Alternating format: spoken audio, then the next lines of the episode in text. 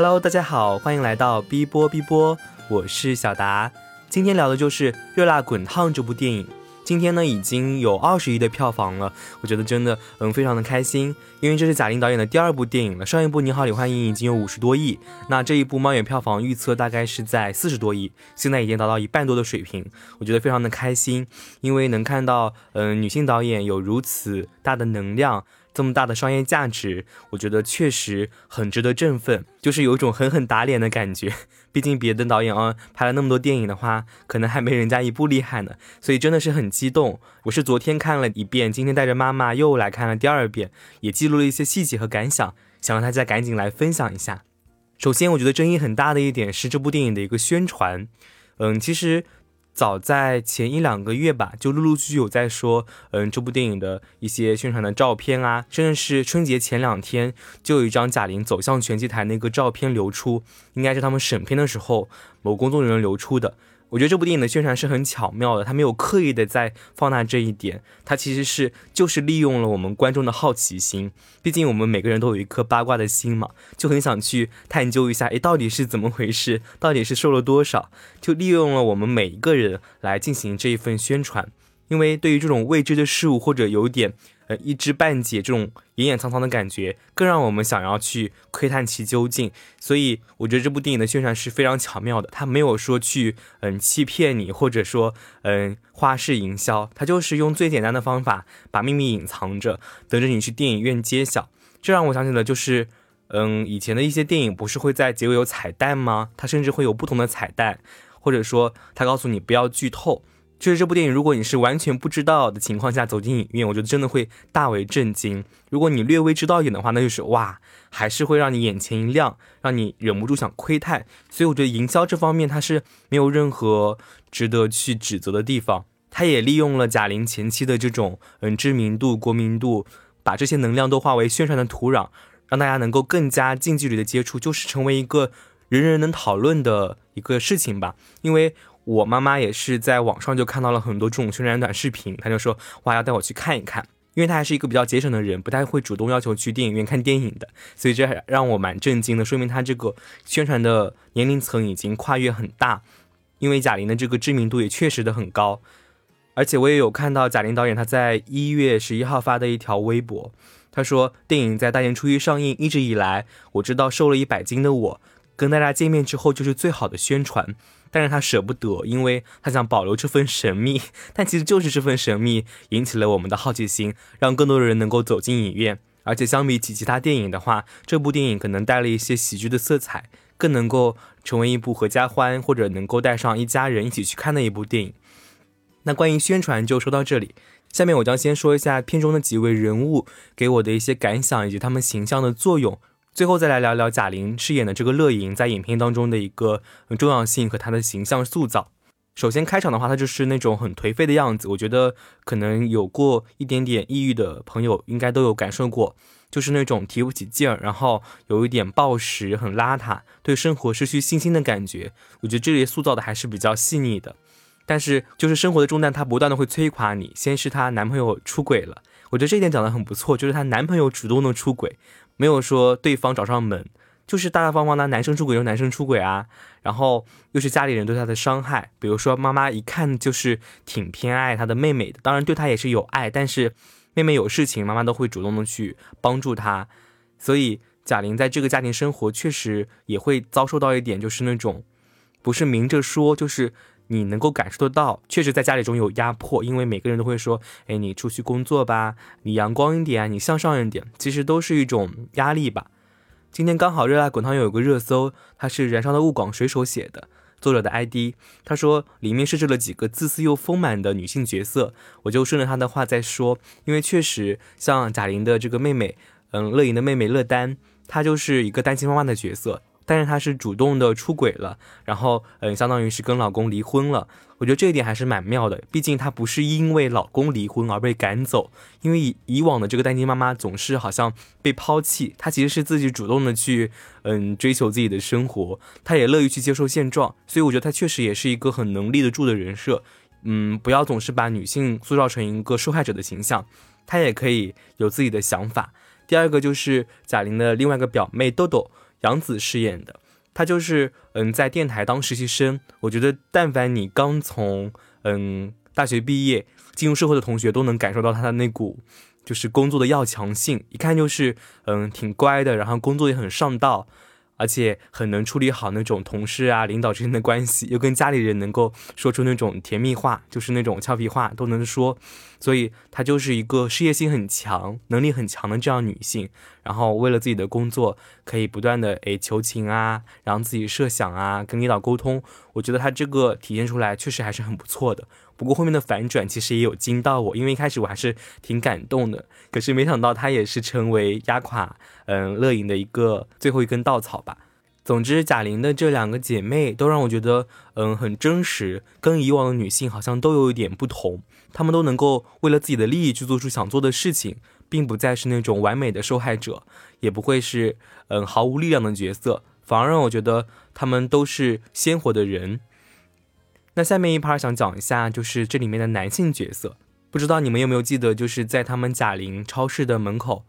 不知道你们有没有记得他们在超市的门口坐着一个那个骑行然后乞讨的男的，嗯，我觉得这是生活的一个小观察，虽然不排除有的人真的是嗯骑行旅行，但是他是嗯好像就是要乞讨，就是骗钱那种感觉，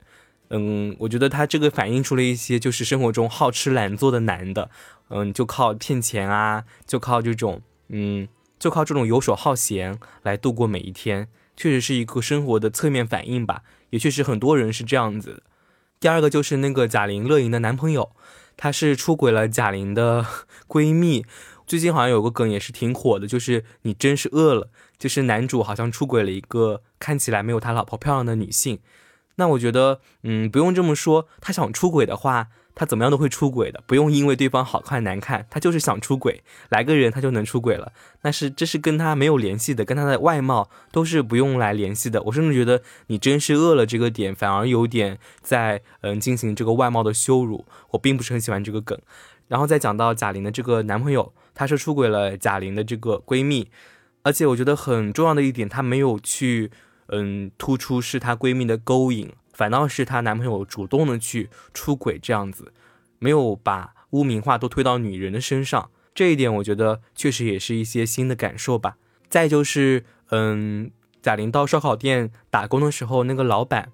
他其实就是一种职场的体现吧。因为平时我们可能看惯了那种，嗯，白领都市职场剧那些性骚扰，那么其实生活中就是这种。像他老板一样口头上的，嗯，聊骚聊骚，他电影里面这样子说，其实就是一种语言上的，嗯，骚扰。那么进一步的话，可能会动作上的搂抱啊，嗯，就是不断的突破你的底线。所以我觉得给大家提供了一个范例，就是生活中不仅仅有那种上司对你的，就算这种饭店的小老板，他可能也是，嗯，有一点小权力之后，就是心怀恶意的，觉得自己可以掌控自己的员工。而且这里有个点，不知道大家没有发现，就是 Girls Help Girls，就里面已经有一个员女员工在打工，她把这些职场里面的小秘诀都告诉了贾玲，相当于就是她把这种生存法则告诉了她。这确实是一个小小的点，就是人们最基本的善意，就是在贾玲忙的时候，她都会去帮把手，都会一点点教她。我觉得这个善意确实是女性专属的善意，就是那种很纯粹的感觉。补充一个类似的小点啊，就是在这里面拳击馆的那个前台小姐姐，不是贾玲第一次去找浩坤教练的时候，呃，念错了，念成了吴坤吗？这个小姐姐她也没有直接的戳穿他，她就直接呃说坤教练这样子。其实这也是生活中女性的一个细节，就是她们会很注重别人的感受，不太会直接拆穿别人，反而是会用一种隐性的保护来挽足对方的颜面吧。而且这个拳击馆里面的一个角色是那个天赋教练，他就是那种传统的呃美型男，他就是利用美色来嗯招揽顾客，来吸引大家来办卡啊推销啊。而且我觉得男性角色来演一演这种嗯来演演这种谄媚的人，或者说。靠美色上位的人，我觉得也挺不错的，让他们尝尝被女性凝视是怎么样的滋味吧。甚至后面他被一个学员的老公给暴打，这不就是我们最爱的打小三的情节吗？让男的也被打一下，让你们也爽一下，超级喜欢这里。而且与此同时，就拿那个雷佳音饰演的浩坤来说，他们其实都在遭受着职场的困境。浩坤的话，他是在健身馆工作，毕竟就是要靠业绩说话嘛。销售的话，我觉得都还挺苦的，就是要每个月的业绩都是压在身上的。那此时此刻，我觉得男观众就可以带入一下浩坤的视角。他卖不出去课之后，他被老板是怎么样羞辱的？他有一件粉色的衣服，嗯，他不想穿，然后老板说你就必须得穿。我看你，你连课都卖不出去的话，那么你还穿这个衣服，你都觉得羞耻吗？这就是我觉得，嗯，很多弱势在职场当中的人能够感受到的一个困境。领导给你这杯酒，你喝还是不喝？你不喝的话，你就离职给我走人。所以我觉得男性也可以感受到这种权力的压迫啊。那这就是女性在职场当中所遭受到的一切，就是这种权力的压迫形式。对方想让你干嘛就干嘛。可能电影里表现的是一个粉色的衣服，那么可能是其他更过分的要求呢？啊？讲到这里有点生气，而且我觉得这里有点有意思，就对比，嗯，雷佳音、浩坤教练，他确实是穿好了这个可能代表着女性意味的粉色衣服，而贾玲她在面对着，嗯，这个饭馆老板他的一步步逼近这种性骚扰以后，他是直接重拳出击。那这一刻，我觉得，嗯，有两个刻板印象被消解了。第一个就是女性她是可以反击的，她可以直接一拳打倒你。不知道大家有没有看过那种新闻，就是好像我看过，就是有个录音癖，他走进了一个饭店里面，然后一个女服务员上去就是一拳还是一脚把他赶走了。其实这种人他其实就是你给他一点教训之后，他其实很胆小的。好，那再讲第二个破除的刻板印象就是，嗯，你不是传统意义上的瘦好看，你也会遭受性骚扰。不是说有人说你穿的很严实，或者你长得又不好看，谁会来嗯动你的歪脑筋啊？可是他就是被他的老板给骚扰的，所以这不是关乎你的长相、穿着和外貌，就是关乎一个权力的象征吧。他有了权力，他就可以为所欲为。那么你只能嗯拿起不管是法律啊，或者说自己的力量来保护自己，这是很重要的。我觉得这个情节设计的还是很巧妙的。好的，那刚好几个嗯额外的角色也分析完了，下面就正式进入嗯贾玲乐莹这个角色的一个对我的感想和启发，包括里面电影的一些小细节吧。先讲一个，我觉得它有反映到现实的一个，就是大家还记得乐莹她在电视台那边做节目，其实是被那个表妹给她恶意剪辑了。妈妈在问她你去工作啊，她就直接粗口给她就是对接剪辑到了妈妈的话后面，塑造出了一个很不孝顺的那种。女儿，这样能够激起观众的情绪。其实我记得，我也刚刚去搜了一下，贾玲确实在生活当中有遭受过这样的恶意剪辑。应该是他们有去嗯参加一个综艺，去山里面，里面有个奶奶没有洗澡，奶奶说我好久没洗过澡了。然后贾玲好像就接了一句好棒棒哦，这样子，我觉得正常人都会觉得不可能会说出这种话，毕竟她也是一个艺人，甚至她还是一个活生生的人，她不可能去嘲笑嗯这样的一位老人的。这样的剪辑，好像还有出现在嗯，把他睡觉的嗯画面，别人正在好好的工作，正在忙着拍节目，他一个人在房间里睡觉，其实就是导演组让他去睡的。他就是在生活中也遭受过这样恶意剪辑，我觉得这又何尝不是另外一个版本的红毯先生呢？就是娱乐圈或者这种节目上的事情，确实是我们无法想象的。他们为了热点，为了利益，可以做出很多很伤害人的事情。我觉得甚至很多像以前那种非诚勿扰，也会有一些女嘉宾可能就会因此而被网暴怎么样。那讲到贾玲，她在第一次跟浩坤相遇的时候，她在车里拿那个烟。然后看到那个浩坤正在门口撒尿，他就不小心打开了车灯。其实当下他是想把自己躲起来的，但是因为喜剧效果，就是越忙越乱，那个灯啊、雨刮器全部都打开了。那此时此刻我就体现了一个有点像被凝视的感觉。当男性自己被处在这种凝视的环境下，他们也会觉得很不自在，甚至是因为他们正在做一些不道德的事情。那浩坤的反应，我觉得非常的有意思。他说：“我可以没有道德，但你不准没有礼貌，就是有一种反客为主的感觉。甚至后面贾玲让他去帮他关那个车门的那个车灯，他还不会关，就体现出一种普信、普通且自信。感谢杨笠创造了这个词汇，让我们可以用来攻击所有的男人。这一点让我觉得非常的有意思。他就是说，哎，谁的车找谁？其实他自己也不会，但他不会承认。我觉得这是很多男性的一个通病吧。”那后来，贾玲她跟浩坤锻炼了一段时间，其实这种感情也是不健康的，因为我们也会嘲笑有的人，他们会什么，嗯，军训爱上教官，然后看牙爱上牙医，他们就是爱上了教练，然后去锻炼。其实这种，嗯，也不是一种正常的心理。所以后面他换了一个教练去练习，我觉得这是一个很正确的决定，就是你不能就是夹带着自己的其他情感去做一件你想要完成的事情，不然肯定会被他们所拖累的。就当贾玲以为一切都在好转的时候，她不断的开始练习拳击，然后跟教练也在暧昧期。她跟妹妹也去录了节目，但就是由于这个节目上的恶意剪辑，导致她真的遭受了第二次的低谷。他那天冒着雨回家之后，他就选择了跳楼。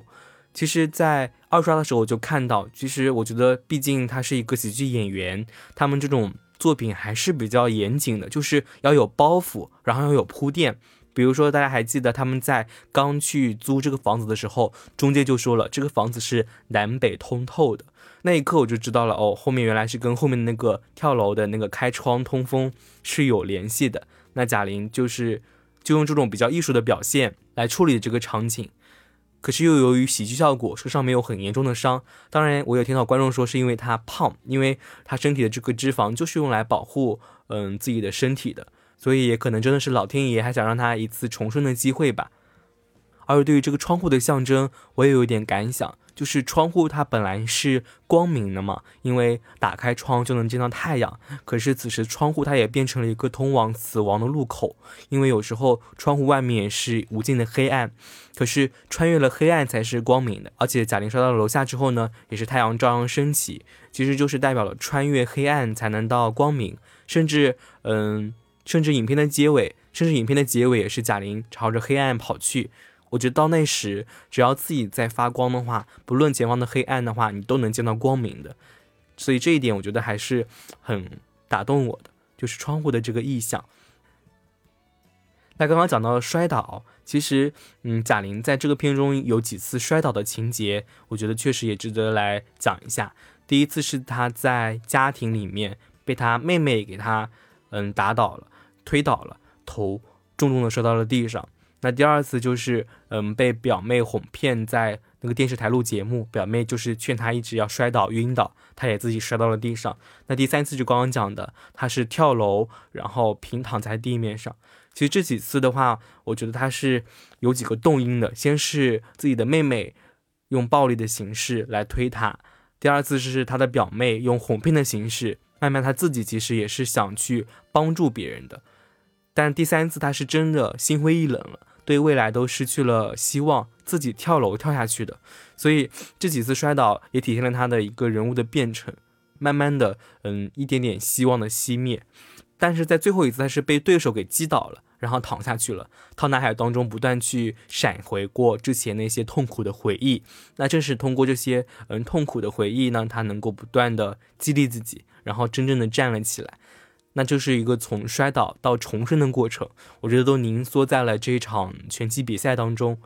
下面来讲讲，嗯，电影里面几个令我比较印象深刻的台词。一个是他爸爸见到他变化的样子，他说：“嗯，是变了，不是瘦了。”贾玲说：“我瘦了。”他爸爸说：“你是变了，不是瘦了。”嗯，确实，有的时候我们外形的改变，其实你整个人的精神状态是没有变的。可是只有你。精神状态变的话，是这种最亲近的人才能感受得出来的。比如说贾玲之前那种眼神无光啊，然后很懒散啊，但现在她是真的对未来有希望。毕竟她打拳的目标就是说想要再赢一次。贾玲也是在访谈当中说，她说她没有从瘦这个过程当中感受到什么，而是从运动当中感受到自己的一些变化。所以很多时候，我们的变化不是通过体重，而是自己心态的变化。我举个我自己的例子，我就是，嗯，高中时候还是挺胖的，然后大学的时候我也瘦了有五十斤，可是到大学的时候，我就发现自己有一种迎接了新的生活，因为，嗯，外形的改变可以让自己生活更加的，比如说轻松啊，动作更方便，然后我觉得自己也很有自信去迎接各种各样的事物，然后比如说去，嗯，表演啊，去竞争啊，都有。一个信心在支撑着自己，所以这种变化只有在内心才能感受得到。那第二个台词是刚刚讲到的，就是想要赢一次，这个是印在了那个嗯拳击馆的海报上面、宣传单上面。然后贾玲她自己也说了，我想赢。其实她这个电影的主人公的名字杜乐莹，乐莹莹，我是在想是不是有谐音在里面，就是乐意赢，她愿意去赢，乐意去赢。而且它里面张小斐饰演那个乐丹，他说找个好男人就算赢了。这就是一个传统的那种感受。可是最近不是在前段时间在播那个新闻女王，她说，要是你在职场上混不下去，你就你就找个男人赶紧嫁了吧。我觉得这是一种价值观的一个变化。以前可能认为找个男人就是最重要的事情了，但现在你自己嗯才是最重要的。如果你混不下去了，那么呃结婚才是你的退路，才是你第二选择。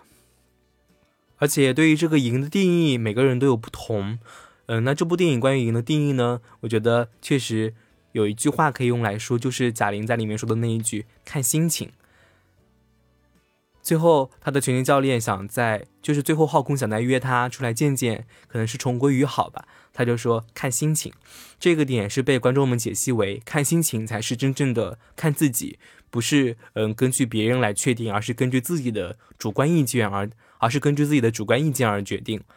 他就是变成了一个很有主见、能够掌控自己未来的人。他就算不论他如何选择，都是可以接受的。毕竟他都是在为自己的决定而负责。包括最后的那场比赛，虽然在得分上面的他是输了，但是他自己却说我赢了，因为他的目标就是不结束，就是坚持完整场比赛。毕竟大家也知道，每个人的差距是不同的，专业和业余也是有差别的，就不可能赢。所以你不能把这种不可及的目标当做自己的赢的标准。那么你可以把自己参赛或者把自己成功完赛当做一个嗯成功的标准。我觉得这是很重要的，而且。嗯，在浩坤比赛的时候，他有一拳就输了，但乐莹他能够坚持完全程，我觉得这也是一种赢。就是那些看不起他的人，他告诉他，嗯，他能够做完所有的事情，他告诉大家，我能够做到自己。甚至我觉得他不是告诉大家，就是很想告诉自己，我能够完成这样一个事情。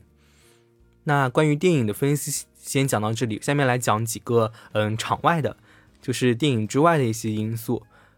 比如说贾玲她瘦了一百斤，我觉得确实很多目标就是要靠这样的一个数字，嗯，去决定。比如说打卡多少天，嗯，瘦多少斤，就是精确到一个数字之后，我们才会去执行。而且贾玲她在访谈的时候也说了，她从来没有怀疑过自己，嗯，不会瘦到一百斤。她其实有担心很多的因素，就是没有担心过自己。就是对自己很有信心，可是我觉得结合到片尾的那个字幕，大家可以看到她在备忘录里面打了每天的体重记录过程。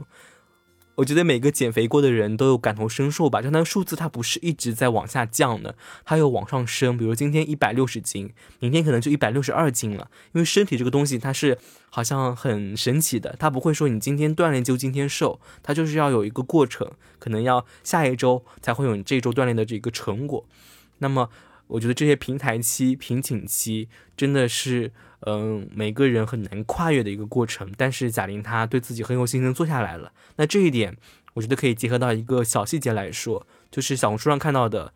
嗯，当然这里有提一句，就是拒绝评社，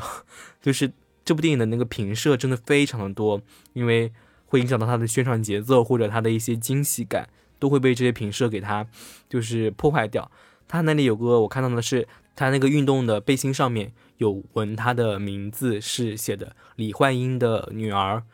我觉得这一个点是，嗯，一直很打动我的，就是连接到现实，